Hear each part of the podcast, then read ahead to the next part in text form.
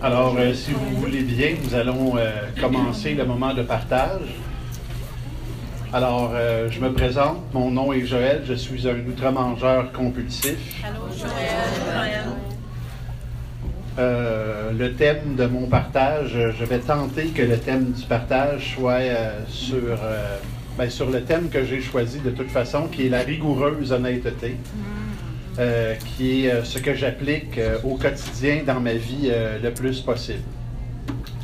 Alors, moi, j'ai connu le mouvement des outre-mangeurs compulsifs il y a un poil plus que 19 ans, mettons une vingtaine d'années. Je suis arrivé la première fois chez les outre-mangeurs compulsifs après avoir vécu plusieurs années de mode de vie difficile sur mon corps parce que je suis quelqu'un qui vit de, de multidépendance. Alors, euh, j'a- j'avais, j'avais abusé de la vie sous toutes ses formes, sur dif- différentes facettes de ma vie, puis je m'étais usé, puis je m'étais magané. J'ai connu de, longs moments d'abstinence euh, euh, rapidement. Aussitôt que j'ai mis les pieds chez les ultramangeurs compulsifs, je sentais que c'était ma place. J'ai connu un an d'abstinence avant d'avoir une petite rechute. Un autre année d'abstinence avant d'avoir une petite rechute. Un trois ans d'abstinence après avoir eu euh, un autre petite rechute. Et puis, euh, parce que j'avais trouvé euh, le secret du succès, euh, je me suis permis 10 ans de pause. 10 ans sur mon, mon propre contrôle, 10 ans sur ma méthode à moi. C'est pas sur laquelle je vais partager aujourd'hui cette méthode-là parce qu'elle n'est pas bonne. Euh, je vous le garantis euh, par ma propre méthode, par ma propre volonté. euh, de la volonté, j'en ai pas. En tout cas, pas au niveau de, de bien m'organiser puis de bien fonctionner quand, quand je laisse mes dépendances prendre de la place. Par contre, je suis revenu depuis le mois d'octobre passé. J'ai déjà mon jeton de six mois dans ma poche. L'abstinence est au rendez-vous. Le mode de vie est complètement là. Mon parrain euh, me parle de volonté déchaînée toutes les semaines. euh, et euh, moi, je lui parle du sujet de mon partage. Je lui parle de rigoureuse honnêteté. J'ai accroché sur quelque chose sur, lequel je voudrais vous parler aujourd'hui parce que pour moi, ça a fait toute la différence. Je recule en arrière en même temps parce qu'il faut que je vous dise un petit peu d'où je viens. Moi, je viens d'une famille d'outre-mangeurs compulsifs de père en fils. Chez nous, les, gens n'étaient pas riches, il n'y avait pas beaucoup de sous. Par contre, euh, la fierté, là, même de mon grand-père, quand j'étais tout jeune, c'était on n'a rien, là, mais il n'y a personne qui va manquer de rien. Puis, quand on manquera de rien, c'est parce qu'on manquera de rien. De la nourriture, t'en veux-tu, en v'là. De la boisson, en veux-tu, en v'là. Il manque quelque chose, mon Gérard, on va t'en remettre un troisième étage, ne vous en faites pas. Et ça, c'était comme une fierté familiale. Si tu pouvais recevoir le monde, puis leur montrer que tu étais capable de les recevoir, puis que la seule affaire que tu avais dans la vie, c'était avoir ramassé assez de nourriture pour, pour les gâter, tu pouvais leur montrer que tu les aimais. sais. Un assiette garnie voulait dire je t'aime pour la vie. C'était comme ça. C'était comme ça dans ma famille. Et puis, euh, chez nous, il y avait la tablée des adultes, la des, jeunes adultes, la des ados, puis la des enfants. Puis moi, je suis un, enfant curieux, je suis un enfant qui aime les discussions, je suis un enfant qui, qui aimait pas tant jouer, mais qui aimait ça écouter. Fait que moi, je voulais me je voudrais tout le temps me rapprocher des tables plus hautes, tu sais, dans la hiérarchie familiale. J'aurais donc voulu être assis à la table des grands. Je les aurais pas dérangés, je voulais juste les écouter parler. Parce qu'émettre une opinion, ça c'était vraiment loin de la possibilité, parce que je n'étais pas à ce niveau-là. Et euh, euh, moi, je posais souvent des questions. Je suis un enfant curieux. Fait que pourquoi je ne peux pas aller m'asseoir avec vous autres? Pourquoi je ne peux pas aller m'asseoir avec vous autres?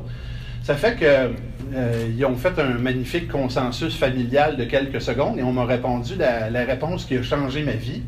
Quand tu mangeras comme un homme, tu t'assoiras à la table des adultes. Alors, j'avais une réponse à mes questions. J'ai réglé le problème. Ça m'a pris un an, un an et demi d'entraînement. Et moi, à l'âge de 9 ans, je me rappellerai toujours l'anniversaire de mes 9 ans, le 12 décembre. il y a une grosse fête, il y a plusieurs personnes, et, je leur annonce qu'en m'assoyant moi-même à la table des adultes, qu'aujourd'hui, je peux m'asseoir à leur table parce que je réponds aux critères, je vais manger comme un adulte. Alors, euh, un adulte me sert et charge euh, ma première assiette euh, d'adulte aux yeux de ma famille, je la mange. Et là, on me dit, pensant à me casser, oublie pas, un adulte, ça mange toujours deux assiettes. Je mange la deuxième assiette. Puis chez nous, ben, c'est de coutume, quand c'est les jours de fête, c'est l'abondance, mais la surabondance. Alors, on me dit, un homme, un homme, quand tu es un homme, parce que je suis un gars, fait qu'on pensait vraiment me casser, ça mange pas une pointe de tarte, ça mange une tarte. Alors j'ai mangé, j'ai mangé ma tarte. Je m'excuse, je donne des aliments, mais pour moi c'est important parce que ça me dit vraiment d'où je viens, puis ça me rappelle la, la lourdeur qui vient avec. Alors, je l'ai mangé, j'ai terminé mon repas. Là, euh, les gens autour ont commencé à manquer un petit peu d'inspiration parce qu'aller au-delà de ça, c'était même pas pensable. Et, moi, pensant que, parce que ce soir-là, j'ai gagné le droit. Je vous le dis, j'ai eu ma première victoire à vie, j'ai gagné le droit, ils ont manqué d'arguments. J'ai pu passer la soirée de mon anniversaire assis à la table des adultes. Alors, j'ai trouvé ça vraiment fantastique. Mais eux autres, dans leur tête d'adultes, se sont dit, c'est correct, il l'a fait une fois, c'est merveilleux. La fois d'après, il va retourner à la table des enfants. Mais moi, je pensais que je venais de gagner le droit pour toujours. Fait que, pour être sûr de revoir une chance, j'ai gardé le mode de vie alimentaire mm. tout le temps. Quand on a décidé que j'avais plus le droit, que c'était plus drôle, que c'était plus un jeu de manger de la nourriture à outrance comme ça, on a décidé qu'on m'en donnait moins ou qu'on m'en donnait plus de certains aliments. Mais, je vous l'ai dit, je suis un gars intelligent, je suis un gars patient. Les adultes, ça finit par dormir ça finit par tomber de fatigue. Puis un, jeune, plus jeune qu'eux autres, qui a de l'énergie, est capable d'attendre qu'ils finissent par tomber pour aller trouver le garde-manger, pour aller trouver le frigo. Et euh, j'ai mangé en cachette. J'ai volé de la nourriture dans le frigidaire puis dans le garde-manger longtemps. Puis euh, à un moment donné, je me suis fait pogner. Fait que mon père avait barré le frigo et euh, la, dépense pour être sûr que, que je volais plus de nourriture parce que c'était plus drôle, c'était sérieux. Alors, euh, je suis versatile, je suis un outre-mangeur euh, professionnel et euh, rien ne peut m'arrêter. Fait que dans la cave, on avait un congélateur. Fait que je me suis mis à voler de la nourriture surgelée. Et pour pas me faire prendre, je la faisais pas cuire, donc je la mangeais gelée. J'ai mangé des plats de soupe au pois gelés à cuillère, des biscuits congelés, n'importe quoi. et dans ma tête d'enfant, s'il en restait dans le plat, ça paraîtrait pas. C'est sûr que quand ta mère, elle arrive un soir de fête, puis elle invite des gens, puis elle dit, euh, ou un soir de, semaine à la dernière minute, elle dit Hey, restez donc à souper, on a quelque chose. Elle ouvre un plat dans lequel elle sait qu'il y a des biscuits, puis il y en a deux. C'est sûr qu'elle n'a pas fait geler deux. Mais dans ta tête, toi, tu le sais, sont où les 36 autres, mais elle aussi, dans le fond, là. Mais, euh, fait, qu'ils ont, ils ont, barré le congélateur. Euh, mais, mais je suis un outre-mangeur débrouillard et intelligent. Euh, mon père est aussi propriétaire d'un magasin général à cette époque. Ça fait que si, le, si la dépense est barrée, si le frigidaire est barré, si le congélateur n'est pas accessible, ben, je vais aller directement à la source. Et, euh, là, ben, euh, je le sais, je le sais parce que je me fais toujours pogner, hein, que si je prends du stock ces tablettes, il va se rendre compte que son, son inventaire diminue. Fait que c'est pas grave parce que je suis toujours aussi intelligent. Il y a un bac en arrière du magasin où il met ce qu'on appelle les pertes les sandwichs préfets qui sont plus bons, les aliments qui sont euh, mous, qui sont plus beaux, qui sont plus vendables, les choses que tu n'as plus le droit de vendre parce que c'est plus alimentairement acceptable. Mais ça, ils ne comptent pas. Ils s'en vont au vidange, ils s'en vont à scrap. Ça fait que c'est là que je vais me nourrir. Je vais me nourrir là la nuit, puis j'ai fait ça pendant des années. Pour vous donner une idée du portrait du petit, même si ce n'est pas un petit, euh, moi, en sixième année, à l'âge de 12 ans, j'ai déjà la même grandeur que présentement, puis je pèse exactement le même poids. Je suis monté plus haut que ça par les années d'après parce qu'un jour, j'ai travaillé et je me suis débrouillé par mes propres moyens. Alors, euh, je suis un outre-mangeur intelligent. Je suis allé travailler pendant mes études chez Tim Hortons. Et je devais jeter les beignes de surplus et la nourriture de surplus. Alors, moi, je faisais toujours le ménage avec deux sacs. Un sac pour moi et un sac pour les poubelles. Le sac pour moi, c'était tous les surplus que je devais jeter, mais que je ne voulais pas mettre aux poubelles, alors je les, je les amenais chez nous. Et ça m'a permis d'atteindre le, poids coquet de 447 livres à une période de ma vie.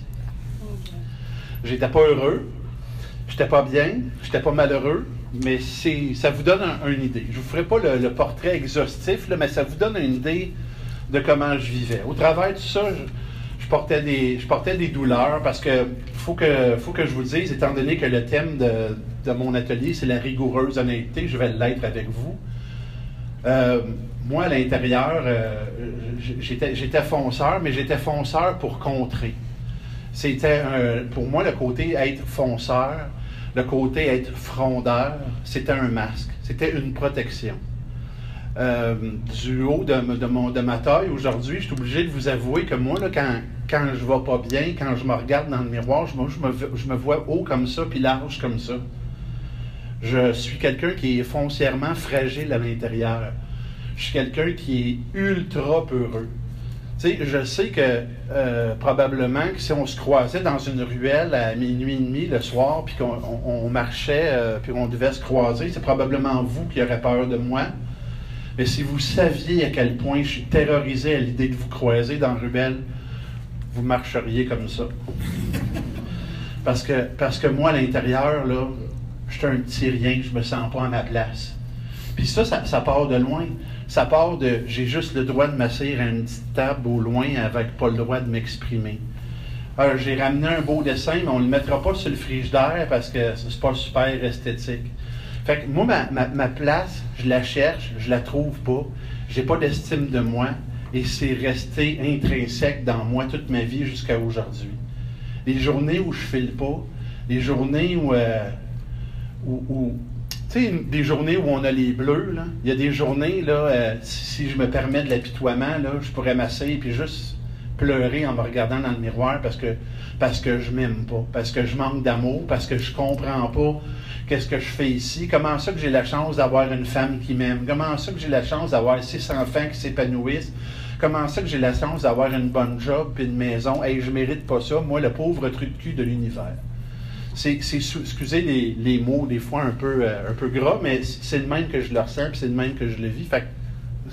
Quand je parle, c'est le même que je le dis. Euh, c'est toujours ça. Fait que euh, j'arrive chez les, chez les Outre-mangeurs anonymes qui me présentent un beau programme, puis qui me disent ce programme-là, il est facile à réussir. On me le présente avec de l'amour, avec des câlins, en me disant la première journée, tu es à ta place. Hey, tu as le droit, as le droit d'être en avant. Tu as le droit de prendre une feuille puis de lire. C'est assez important pour que je te donne la main, pour que je m'occupe de toi, pour que je te donne de l'attention. Ça n'a pas été long, je suis devenu abstinent. Je suis devenu abstinent au début parce que je voulais, je voulais m'en sortir, parce que je n'étais plus bien dans mon corps, parce que je n'étais pas bien dans ma vie, oui. Été honnête. Été honnête toutes les premières années que j'ai été chez OA. J'ai même été, euh, euh, je me suis même occupé des événements spéciaux à l'intergroupe pendant deux ans. Parce que, parce que j'étais honnête. Quand je disais à un membre, là, je fais ce que j'ai à faire. Quand je disais à mon parrain, je fais ce que j'ai à faire. Quand je disais aux gens, quand je faisais un partage, que je voulais me rétablir puis que je travaillais le programme. C'était pas faux, c'était pas vrai, j'étais honnête. Et quand je suis revenu de ma méthode qui n'a pas fonctionné pendant dix ans, l'automne passé, j'ai accroché sur une, sur une phrase dans le texte qu'on lit au début de chaque meeting des Outre-mangeurs anonymes qui s'appelle euh, Notre méthode. Il y a deux, deux phrases sur lesquelles j'ai accroché. Mais la première, la plus forte, qui a été pour moi le changement radical dans ma vie, puis dans ma façon de m'approcher moi-même, c'est euh, euh, la méthode fonctionne si nous, sommes, si nous sommes capables d'une rigoureuse honnêteté, parce que les gens qui ne réussissent pas à s'abonner à ce simple programme sont les hommes ou les femmes qui sont incapables d'avoir une rigoureuse honnêteté. Et là, c'est là que j'ai compris qu'il me manquait quelque chose. Je n'étais pas honnête.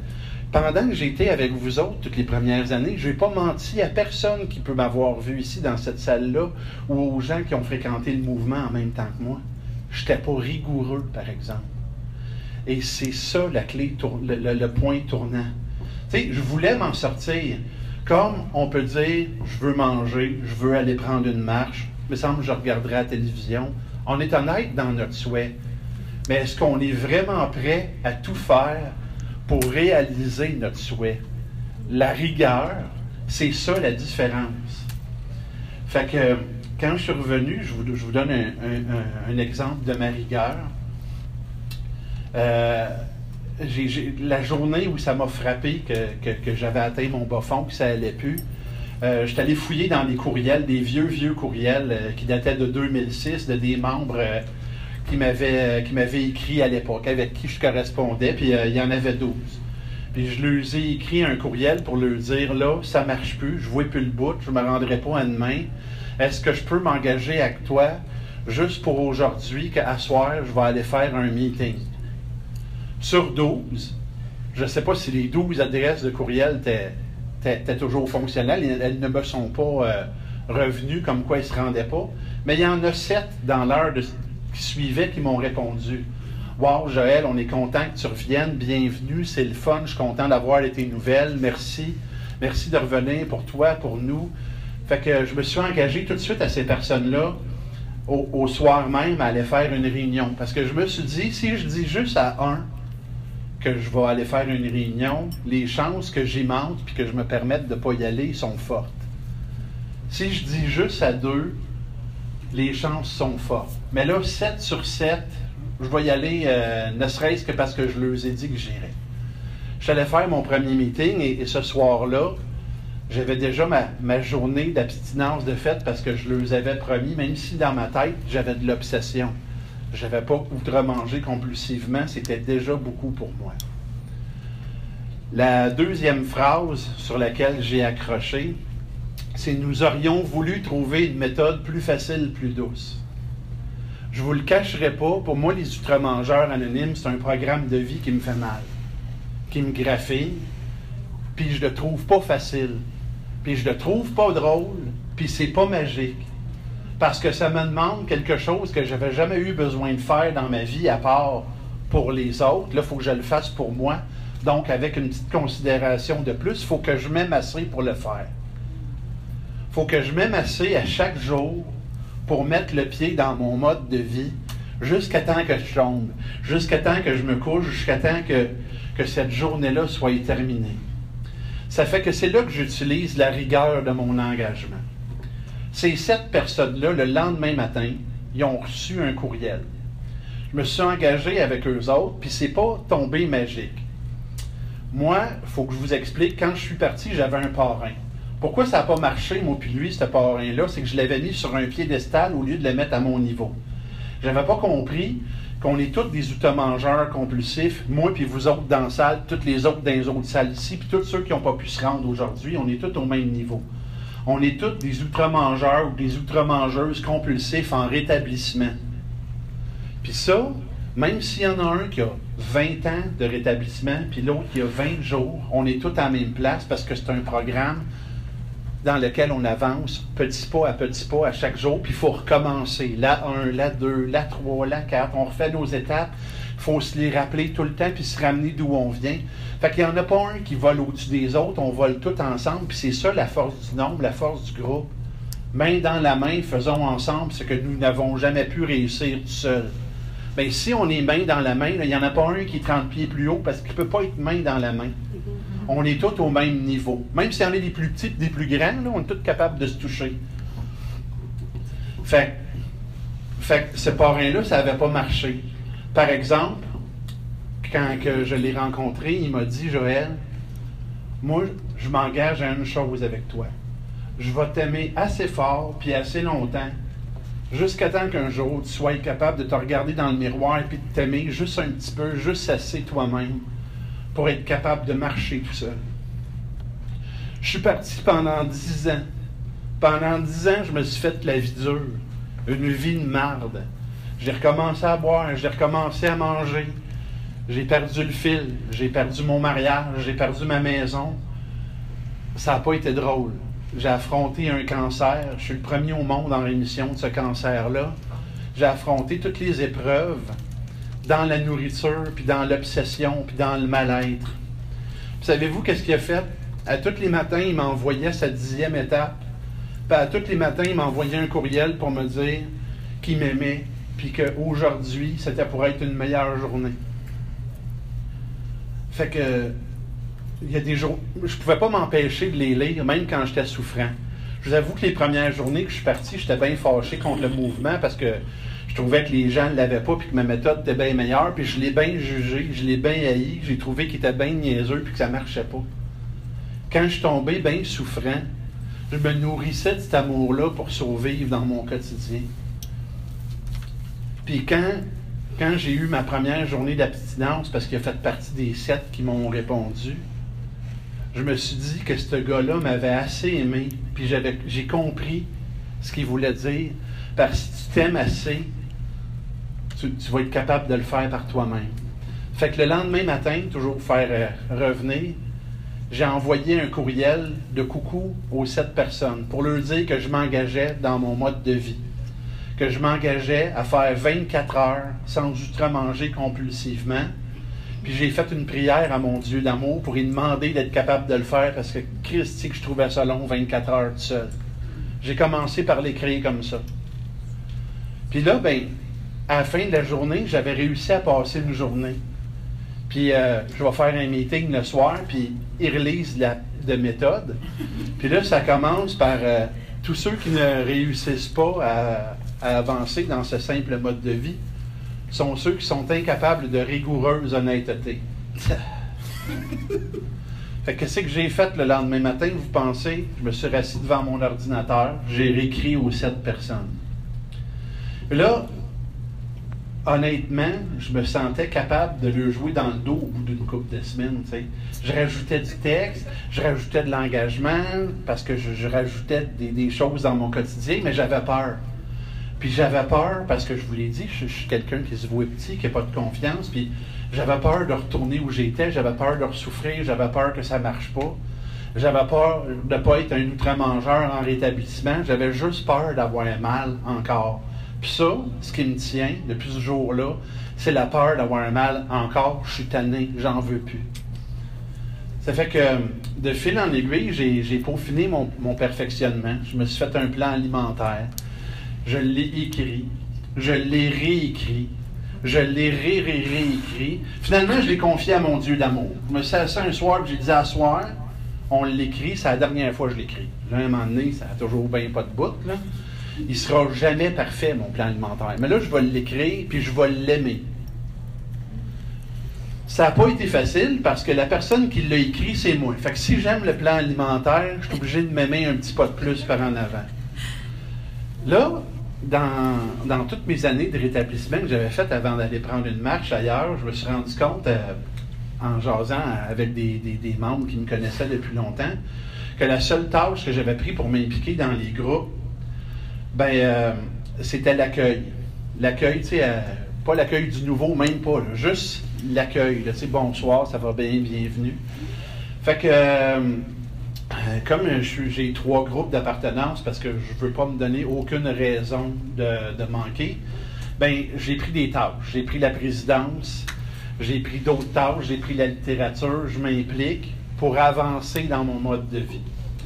Puis à chaque jour que j'en fais, je me rends compte que, ma confiance en moi, elle augmente, puis ma confiance en moi, puis dans mon rétablissement, elle augmente aussi. Puis ce que je fais tous les matins quand j'écris, parce qu'il faut que je vous avoue que je suis un peu compulsif aussi, j'écris à tous les membres que je trouve qui ont de l'attrait pour moi. Puis des membres, des membres qui ont quelque chose de spécial, puis des membres aussi à qui j'ai le goût d'aller siphonner du bonheur. Fait que, en mode, que maintenant, Maintenant, j'écris à 19 personnes à tous les jours. Euh, et, et, quand j'écris le matin, là, je m'aime assez pour les écrire quand ça va bien. pour lui dire Hey, aujourd'hui, pas je me trouve faim, mais aujourd'hui, ça a bien été. Parce que mon pattern est simple. chaque matin, ça commence par un bonjour. Après ça, je m'en vais dans comment ça a été la fin de la journée depuis que je t'ai écrit hier. Comment ça a été mon réveil un matin? J'ai-tu des séquelles physiques, psychologiques ou émotives? Comment ma journée s'en vient? Comme ça, ça, me permet de rester dans le moment présent parce que j'écris tout de suite ce qui m'inquiète par rapport à ma journée. J'écris mon engagement. Je reconnais que je suis impuissant devant la nourriture, puis que c'est trop gros pour moi, puis que j'ai des défauts de caractère, puis je, fais une prière à mon Dieu d'amour. Puis à la fin de ma prière de mon Dieu d'amour, je, rajoute tout le temps une petite demande à mon Dieu d'amour pour qu'il m'aide, puis pour qu'il puisse m'aider à aimer les gens que je ne suis pas capable d'aimer moi-même tout seul aujourd'hui. Ça me permet d'avoir un petit plus. Ça fait que euh, je leur écris ça à tous les jours. Puis quand ça va bien, je l'écris. Parce que ça me permet de réaliser que je fais des bonnes choses. Puis plus je le, plus je le réalise, plus je m'aime un petit peu plus.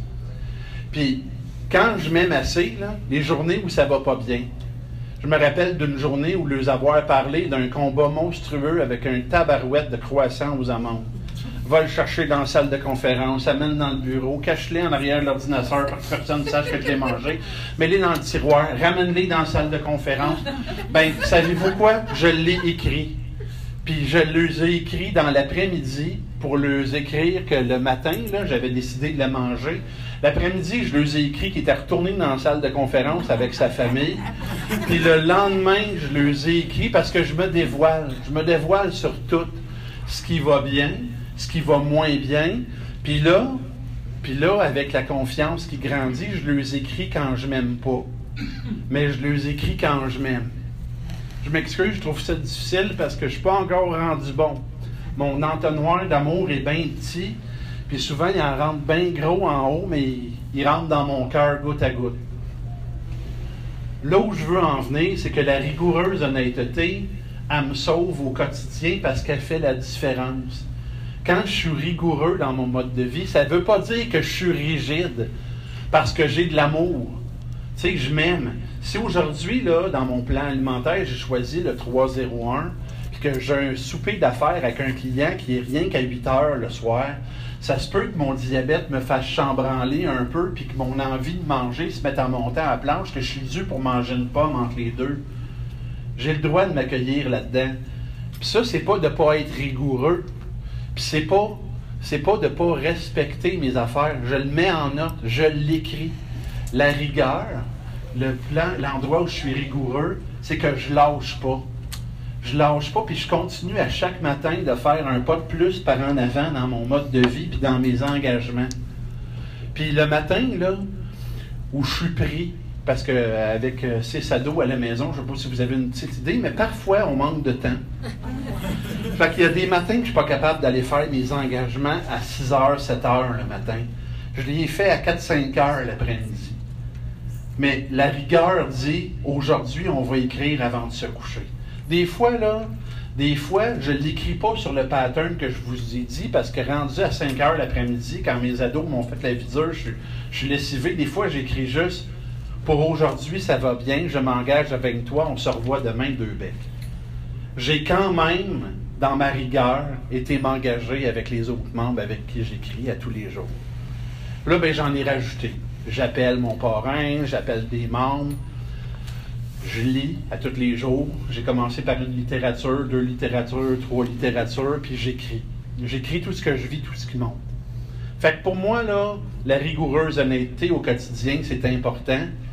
Mais si vous choisissez la voie de la rigueur, moi je vous, je vous suggère de choisir aussi la voie de l'amour. Parce que vous ne vous mettrez pas en prison. Être un outre-mangeur compulsif en rétablissement, c'est pas être en prison, c'est être en cheminement et en guérison. Puis ça, ça demande beaucoup d'amour, beaucoup d'accueil, beaucoup de tendresse. la première personne qui vous met des barrières, la première personne qui vous nuit, la première personne qui vous fait le plus de mal, regardez dans le miroir, vous allez la trouver. Aimez-la, donnez-y de l'amour, puis vous allez voir que la rigueur que vous lui donnez, c'est une ceinture de sécurité. Ce n'est pas des barreaux d'une prison. Vous lui donnez de la liberté parce qu'en l'aimant, vous lui permettez d'avancer. là-dessus, je vous remercie. Je suis juste mangeur compulsif. Mon nom est Joël et ça m'a fait plaisir d'être avec vous.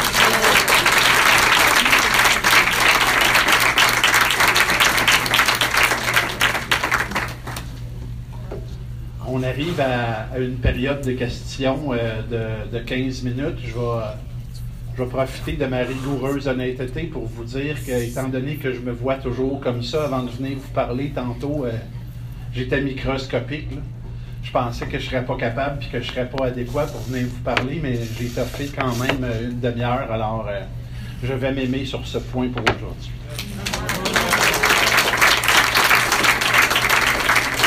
Y en a qui ont des questions sur le sujet du partage ou qui ont des commentaires ou qui veulent savoir des choses? On a 15 minutes pour jaser. Oui, mademoiselle. Ben, je voulais te remercier pour ta rigoureuse honnêteté. Tu me donnais un truc que je vais faire à partir d'aujourd'hui, envoyer des emails à des amis pour garder cette rigoureuse honnêteté. Parce que les émotions me font vivre des fois des choses difficiles et je reste abstinente, mais des fois, c'est pas évident trouve que tu as trouvé un moyen superbe de te donner de l'amour et je vais prendre ton exemple. Merci beaucoup. Merci, Christiane. Je vais, le répéter parce qu'on est enregistré. Le Christiane nous dit qu'elle va utiliser la, méthode des courriels. Moi, je veux, te remercier. Ce n'est pas une question parce qu'on dirait que c'est ça qui monte. C'est euh, d'avoir expliqué rigoureux, d'un mot rigoureux, rigueur. Moi, je pensais que j'étais trop. Euh, que je pouvais être trop ferme ou quelque chose, mais c'est tout ça la rigoureux. Tu as mis les mots sur ce que je pas capable d'expliquer. C'est vraiment extraordinaire. Puis de voir tout ce que tu es prêt à faire pour être abstinent. Moi, chapeau, parce que c'est ça. C'est à ça que je crois. Puis tu viens de, de, de donner un partage extraordinaire. Merci, Jeanne d'Arc. Alors, il y, a, il y, a, Jeanne d'Arc qui nous remercie pour euh, l'explication de la rigoureuse honnêteté. Quelqu'un d'autre? Questions, commentaires, lancer de roche, c'est le moment. Est-ce que là, mon Dieu t'a dérangé quand tu es arrivé dans le mouvement? Le mot Dieu m'a jamais dérangé quand je suis arrivé dans le mouvement parce que je viens d'une famille croyante, pratiquante. Et euh, je vous ai dit vite fait que j'ai beaucoup brassé ma vie avant. Mais si j'avais pas eu un Dieu d'amour qui avait veillé sur moi, je me serais jamais rendu à ma première réunion des outre-mangeurs compulsifs, je serais mort avant. Fait que moi, mon Dieu d'amour, j'y parle depuis longtemps, j'y crois. Mais entre y croire et être capable de confier, d'abandonner son assiette ou d'abandonner sa vie à chaque jour à son Dieu d'amour, c'est deux. Savoir qu'il existe, là, savoir que son voisin est dans la maison d'à côté, c'est une chose se faire dire que dans la maison d'à côté, il y a un voisin, c'est une deuxième chose. Mais se dire, hey, je ne pelleterai pas ma cour parce qu'il y a un voisin dans la deuxième maison d'à côté, puis il va venir le faire si je le souhaite bien, bien fort, ça prend une grosse foi. Puis ça, ben, je te donne un exemple comme ça, mais, mais euh, je, suis chanceux parce que je l'ai. Mais à chaque jour, dans ma méthode qui n'est pas facile, faut que je me rappelle que j'ai un Dieu d'amour qui est là, qui est collé sur moi, mais surtout, il faut que je me rappelle que moi, je n'ai pas le contrôle de ma journée. Si je veux que ça fonctionne, faut que je donne à lui. Fait qu'à tous les matins, dans mes engagements, dans ma prière à mon Dieu d'amour, j'y offre ma journée, puis j'y donne, j'y donne le plein contrôle, puis je, me le répète en lui disant, j'ai confiance en toi. Puis plus je le fais, plus ça fonctionne. Hop, deux. En arrière là, oui, mademoiselle. Tu sais qu'il y a des journées où tu fais pas toutes les choses que tu as données, puis tu arrives à t'accepter dans ces moments-là? Oui, ça arrive à tous les jours. Ce que ça me demande, la journée où je ne suis pas capable de faire tout ce que je veux faire à chaque jour dans mes engagements, il faut que je m'aime plus fort. Fait que ça, ça vient avec un couteau à double tranchant. Parce que si je m'aime plus fort, c'est pas plus facile, plus doux. Ça me demande de m'accepter. Puis ça, l'acceptation, ça fait partie de l'abandon. Puis souvent, quand je ne suis pas capable de m'aimer assez pour accepter que ça passe, je suis obligé d'en mettre une couche de plus à mon Dieu d'amour pour lui dire Mon Dieu, aide-moi à accepter ça parce qu'aujourd'hui, ce n'était pas parfait. La journée était plus difficile que je pensais. Les enfants ont pris plus de temps. Mon travail a pris plus de temps. Je ne me suis pas engagé comme je voulais, mais je ne me tape pas ça la tête parce que je me suis noyé toute ma vie avec d'autres substances l'amour, c'est pas vrai qu'elle va me tuer, elle va me sauver. Je demandais si tu étais à l'aise de partager comment tes enfants ils vivent ça, eux autres, s'ils savent, ils sont au courant de ton cheminement, puis même s'il y en a qui sont commandeurs parmi Mes enfants sont au courant de mon cheminement. J'ai euh, deux adolescentes qui euh, ont posé beaucoup de questions dans les dernières années, euh, dont une qui a, fait, qui a souffert d'anorexie. Les deux sont venus faire des meetings avec moi à, à quelques reprises pour voir si Outre-Mangeur pourrait être leur place. Ils ne sont pas revenus à, plusieurs reprises, mais ça a répondu à leurs questions. Par contre, chez nous, moi, je demeure toujours disponible pour jaser avec mes ados. Il y a un de mes gars qui est exactement le, sosie enragé de l'adolescent que j'étais quand j'étais plus jeune. On a eu plusieurs cafés yeux dans les yeux, main dans la main avec amour. Tout ce que je peux faire, je suis obligé de l'abandonner à ses choix de vie aux dépendances qu'il choisit. Mais tout ce que je peux faire en l'aimant vraiment beaucoup, c'est d'y partager ce que je suis puis par où je suis passé. Aujourd'hui, euh, aujourd'hui, mon fils, après euh, une tentative de suicide le jour de ma fête il y a deux ans, il étudiait à l'école de soudure. Il est rétabli. Il a changé son cercle d'amis. Il veut vivre. Il va avoir un métier, une maison, un golden. Puis, puis il est heureux. Puis à toutes les fois, parce qu'il est rendu majeur et, vacciné, fait qu'il n'est pas toujours, toujours chez nous. À toutes les fois qu'il vient à la maison puis qu'il nous parle de comment il réussit, il vient tout le temps me voir. Puis moi, je, je lui parlais de l'armure puis de la carapace que je mettais par-dessus moi puis de comment je fonctionne sans armure parce que j'ai pas besoin d'être au combat à tous les jours pour euh, aller combattre des démons qui n'existent pas nécessairement. Puis il me dit tout le temps, depuis que j'ai enlevé mon armure avec toi, papa, je suis tellement heureux. Fait que, voilà, j'espère que ça répond à ta question.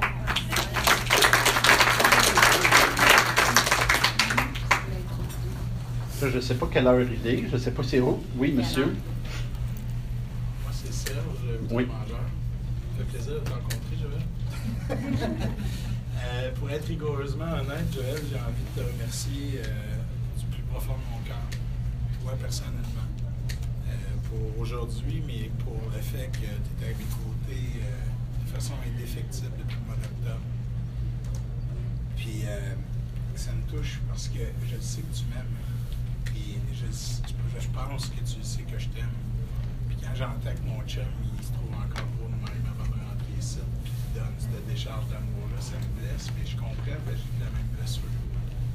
Puis euh, je veux te dire que sans toi, puis trois autres très très proches, pas la, la belle vie que j'ai aujourd'hui depuis que je suis de retour à Ottawa. Puis euh, merci, merci d'avoir eu le courage de le partager à d'autres. Je me sens extrêmement privilégié d'être un de ceux, euh, que tu sois un de ceux qui soit dans, mon- dans ma garde rapprochée. Je t'aime, merci. Merci beaucoup. J'ai vu une autre main au milieu, quelque part. Non? Je pensais que j'avais vu une main. J'ai juste une autre question, Joël. Ah, y a une- peut-être.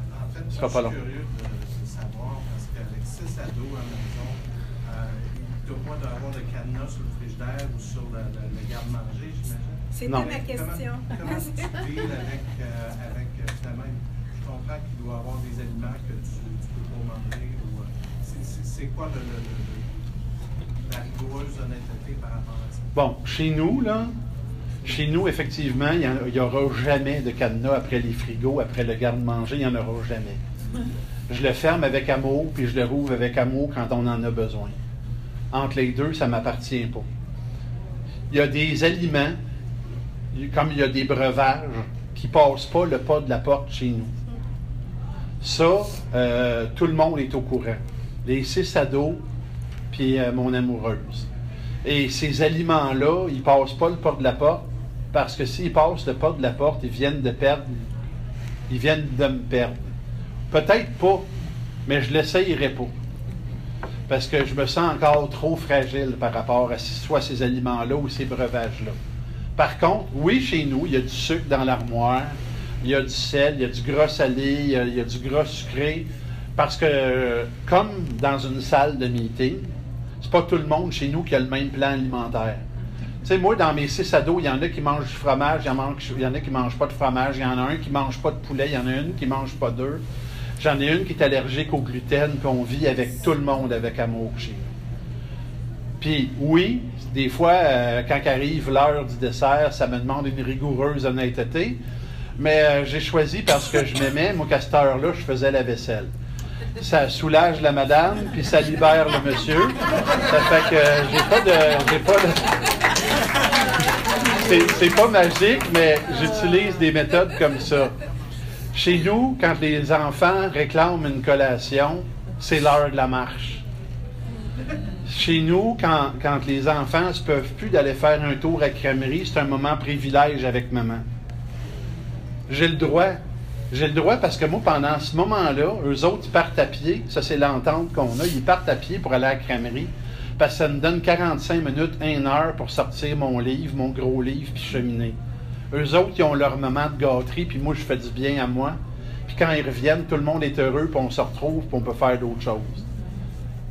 Quand tu mets de l'amour dans ta rigoureuse honnêteté, ce n'est pas de la restriction. Fait que tu peux toujours trouver une façon de jouer avec sans que ça soit nuisible pour ta vie. L'important, c'est de ne pas se gêner pour en parler puis d'exprimer tes besoins quand ils viennent. Ça arrive des journées où j'ai un ado là, qui se peut plus parce que j'en ai un qui joue au football. Là. Ah, reviens, il a faim. Puis là, il mangera huit sandwichs. Ben, ça arrive que c'est pas le moment qui me convient pour qu'il mange un sandwich. J'ai deux choix.